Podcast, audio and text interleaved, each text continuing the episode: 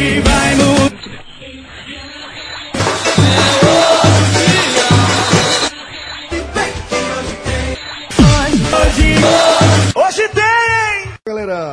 hoje tem Santa Cruz, a gente tá falando do encontro aí entre Luverdense e Santa Cruz, vai ser disputado no estádio Passo das Emas, a partir das 21h30, válido pela 13ª rodada da Série B do Campeonato Brasileiro. Eu, Celso Shigami, tô aqui com o Rafael Brasileiro pra gente analisar, eh, dar nossas impressões iniciais sobre esse confronto. Mas eu até, seguinte, eu, quando, quando a gente está fazendo Hoje Tem com o Rafael Brasileiro, eu fico até mais à vontade, né? Porque a gente está fazendo, vai falar da parceria com a companhia do Chopp e eu sei que eu estou falando basicamente da sua casa, Rafa. Meu amigo, veja só, veja só. Vamos dizer segunda casa, que senão tu vai achar que eu moro lá. Ou tu- que eu sou Mas é tipo isso, né, não? É quase, é quase, velho. Ó, nas, duas, nas duas últimas semanas, eu fui lá entre trabalho e diversão, com certeza umas seis ou sete vezes. Não vou lembrar agora exatamente, mas foi. Incluindo a comemoração do seu aniversário. Incluindo meu aniversário. E aquele Nós negócio, não, estivemos lá, inclusive. não, não, não tem dia ruim Tem não. pra ir pra ir pra lá. Assim, Quinta-feira, sabe que eu sou fã da quinta-feira, né? na quinta, Caguzi. Rapaz, né? quinta-feira, vê só, a turma podia. É porque tu vai estar pertinho da arena, pode ser que tu vá pra arena.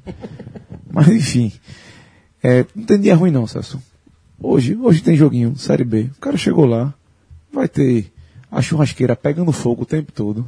O que o cara pedir vai sair na hora. Não é, não, é, não é qualquer coisa que sai da brasa, não. Não, não é qualquer Só coisa, não. qualidade, meu amigo, é brincadeira. E, e quando passa com o garçom aquela bandejinha de quitute, empadinha, coxinha, meu irmão, tem uma coxinha de camarão lá. Comidinha de boteco. É fantástico. Um beijo pra Maria, cozinheira. Já mora no meu coração. Bora demais. Meu amigo. Agora, agora não adianta ficar falando não, a turma tem que ir pra conferir, né? Pois é, galera. Hoje tem Companhia do Chopp e indico demais. Vocês que ainda não conhecem, fica ali na Avenida Conselheiro Aguiar, na Galeria Porto Cali. É, qual é o número lá, Rafa? Aí tu me quebra, mas botou Portugal não tem como errar não. Mas eu consigo, rapidinho, 2775. Se eu fosse passar o CEP. Rapaz, veja só, o CEP é o 51020020, que é o mesmo da casa da minha mãe, aí tem como errar não. Então, beleza, galera. Companhia do Chopp, vamos lá para vocês conhecerem o melhor chopp e o melhor cardápio do Recife. É, Rafa, o que é que a gente pode falar aí desse Luverdense Santa? O Santa, é, que com aquela chegada, o desempenho da estreia de Ivanildo, meio que mostrou que tem tudo para disputar aquele campeonato, um campeonato do acesso. O Santa hoje é o sétimo colocado na tabela, pode até chegar à terceira posição caso vença, e contando aí com os outros resultados. Né? É porque a tabela tá uma confusão, né? O Santa Cruz pode ir pra terceira posição, mas pode cair pra até a décima quarta, meu velho, depende do que acontecer. Embolado, né? Embolado demais ainda. Só tem, só- assim, só tem três equipes que não estão emboladas no momento, a gente tem que ser sincero. Juventude e Guarani que estão lá em cima já, e o Guarani, mais ou menos, é, sem estar embolado, tá com 22 pontos. E o Náutico que estreou na 11 primeira rodada. É, e o Náutico que tá lá embaixo, na, na lanterna ainda, que é o assunto do, do, do outro, hoje tem que estar no ar também. Mas o Santa Cruz, Celso, mostrou, sem mudança de desenho tático, sem muito tempo de treino, que pode ser um, pode ser um time bem diferente do que vinha sendo sob o comando de Eutrópio, sobre o, sobre o comando de Adriano Teixeira. E tudo na base da conversa de Ivanildo, que mais uma vez teve que usar basicamente a conversa. Porque sábado recuperação, domingo quem jogou 90 minutos também não treinou. O único treino que a gente, assim, eu não tô, mas eu suponho, não, eu não tô não, não, não estive, mas eu suponho que o treino lá no, no Passo das Emas foi o velho rachão de véspera de treino de Ivanildo que não tem pronto correr. E o grupo adora, acabou-se, é sempre assim. Giva, Giva é conhecido não, não só pelos rachões de véspera de jogo mesmo, mas ele é, pelo menos da época que eu, que eu das vezes que eu cobri, é um treinador de é, basicamente a mesma nota em relação a seus treinamentos. É um treinador de coletivo. Ele acredita muito na- no poder do coletivo, na força do, do treino coletivo, estou querendo dizer, não é da coletividade, não, do treino coletivo. É um cara que, que trabalha insistentemente isso aí, né? Muito. E na última semana, no, no- no- nos coletivos, ele também é um cara de parar muito a movimentação. Ele faz uma pontuação ou outra e geralmente fala tudo pro, pro grupo que, que ele deseja. E eu acredito que é, esse vai ser o grande tom da projeção dele para a partida de hoje. Ele não vai contar com o André Luiz que está suspenso, tomou o terceiro amarelo.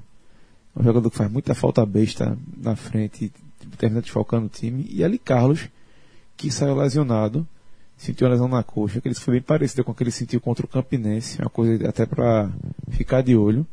E ficar de olho também em Derlei. Porque Ele Derlei também saiu reclamando de dores musculares. saiu reclamando também de dores musculares. Aí tu imagina, o elenco só tem três volantes de ofício. Saem dois machucados, ia ser complicado. É, e a gente tá falando de um setor que já era um dos setores, dos setores mais carentes do Santa, né? Desde a época que, que o Trop tentava formar a cabeça de área com Eli e Davi, né? É, e para completar tudo, Celso, Primão, que é meia, mas estava sendo utilizado como segundo volante, nem viajou. Se recuperou, ficou duas partidas fora. Era esperado que ele pudesse voltar nesse jogo, já estava liberado até da transição, mas o departamento físico preferiu segurar ele e não- ele não viajou para Lucas do Rio Verde. Quem deve ganhar a chance aí, a oportunidade, é o Wellington César, mais uma vez, né? E o William Barbio. É, o William Barbio. William Barbio, que eu fiz um levantamento bem curioso sobre ele. Barbio está no Santa Cruz desde o começo do ano. O time disputou 38 partidas, ele participou de 25. Como titular foram apenas 9. Pois é, jogou mais, mais do que eu imaginava.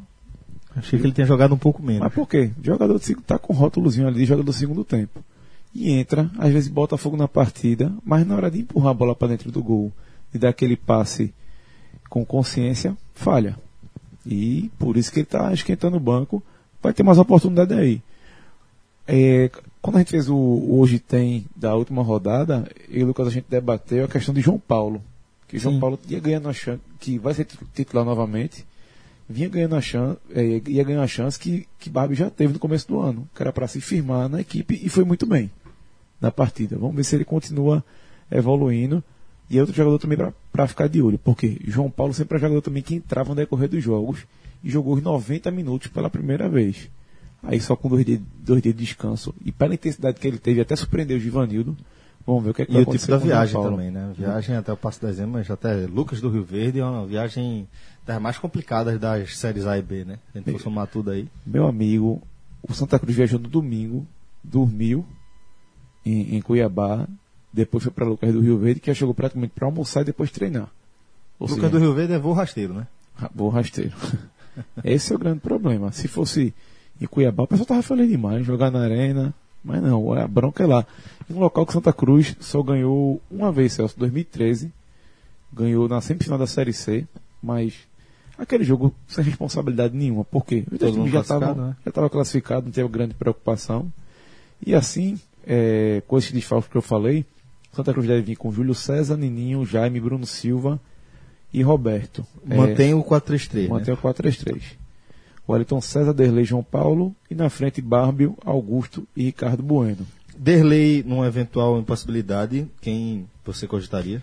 Deve ser Kelvin que entra novamente. É, o pessoal comentou que poderia botar Anderson Salles pela qualidade de passe e tudo. Eu acho muito difícil. Eu, sinceramente, eu não lembro de alguma partida nessa temporada que Anderson Salles jogou desse modo. Eu, sinceramente, não lembro. Se eu tiver esquecido. O que é que você acha de característica? Porque eu não acho que encaixa muito, não. Eu também não acho Pra nada, jogar na frente da zaga. Anderson é um cara assim, Pesado. pesado. Pois é. Tem que lembrar que volante é hora que tem que chegar lá na frente. Tem que fazer como o Derlei fez, pegar uma bola e finalizar. Acompanhar, acompanhar um meia, acompanhar um ponto. Justamente, eu não sei se é. o- Talvez Jaime se encaixasse mais do que Anderson, se fosse para improvisar. Porque Jaime é um cara que, que corre, que morre, que, que marca, mas na hora que tá com a bola no pé para passar, a gente Quebra sabe a que- bola. É, que não tem essa qualidade toda. Mas vamos ver, né? Givanildo pode tirar um coelho da cartola, lembrando que na, na partida contra o Brasil, quem entrou foi o Kelvin, que chegou como meio atacante e está sendo improvisado como volante quando está entrando no- na equipe. Bom, falando um pouquinho do adversário do Santa, o Luverdense eh, vai ter dois jogos aí como mandante, né, para tentar sair do Z4. Eh, além desse jogo com o Santa, depois ele recebe o ABC na 14ª rodada, próximo sábado. E para esse duelo contra o Santa, eh, Júnior Rocha não tem nenhum desfalque, né, e deve manter o time que perdeu para o Goiás por 3 a 1 né? É, o time da, da Luverdense que, desde que subiu em 2013, não saiu mais da Série B, está conseguindo se manter, mas Segundo o Fred, Fred bota aí uns 80% dessa permanência da Luverdense aí na, na- no mando de campo lá no, no Passo das Emas. Concordo totalmente. E é um estádio que passou por reformas re- recentes. É, até para, para se adaptar, porque todo mundo reclama, vai para lá, é, como fazem, assim, não, vou, não vou saber, não sou jogador, se é a comparação certa, mas pode ser comparar com, com o Salgueiro, como é o Cornélio de Barros, que é um piso muito duro, que a, que a bola quica, que assim, complica a, a atuação de quem não está acostumado, né? Bom, é, então a provável escalação, só lembrando, o. Bom, então a provável escalação da Luverdense, é, se Júnior Rocha realmente é, repetiu o time que perdeu para o Goiás, Gabriel Leite, Aderlan, Pablo Neguete e Cristiano, Ricardo, ó, velho Moacir, aparecendo por aqui no meio de campo, e Que- Sérgio Mota, Que foi para atender pela Santa Cruz. Moacir, verdade. É, e no ataque, Léo Cereja, Rafael Silva e Douglas Baggio. O árbitro desse jogo, o trio inclusive é do Distrito Federal. O árbitro é Sávio Pereira Sampaio, os assistentes Ciro, Ciro Chaban Junqueira e Leila Nayara Moreira da Cruz. Rafa, algo mais sobre esse Luverdense Santa Cruz? Não, só lembrar que o Santa Cruz vinha de quatro jogos sem vencer, voltou a vencer, vai tentar engatar aí uma. Pode tentar engatar uma sequência, né? Porque o cenário é bem favorável. Não tá pegando nenhum time que tá brigando diretamente com ele nesse momento. Pegou o Brasil de Pelotas, estava bem próximo, conseguiu vencer e agora pega o Luverdense que tá na zona de rebaixamento. E no, e no próximo sábado pega o Náutico. Ou seja, é um cenário, uma sequência. Eu sei que o jogador vai falar que de pensar no jogo a jogo, mas quando você olha para a tabela, você tem certeza que são jogos que Santa Cruz pode ir melhor do que vinha, vinha vindo no, no- vinha atuando nos últimos jogos.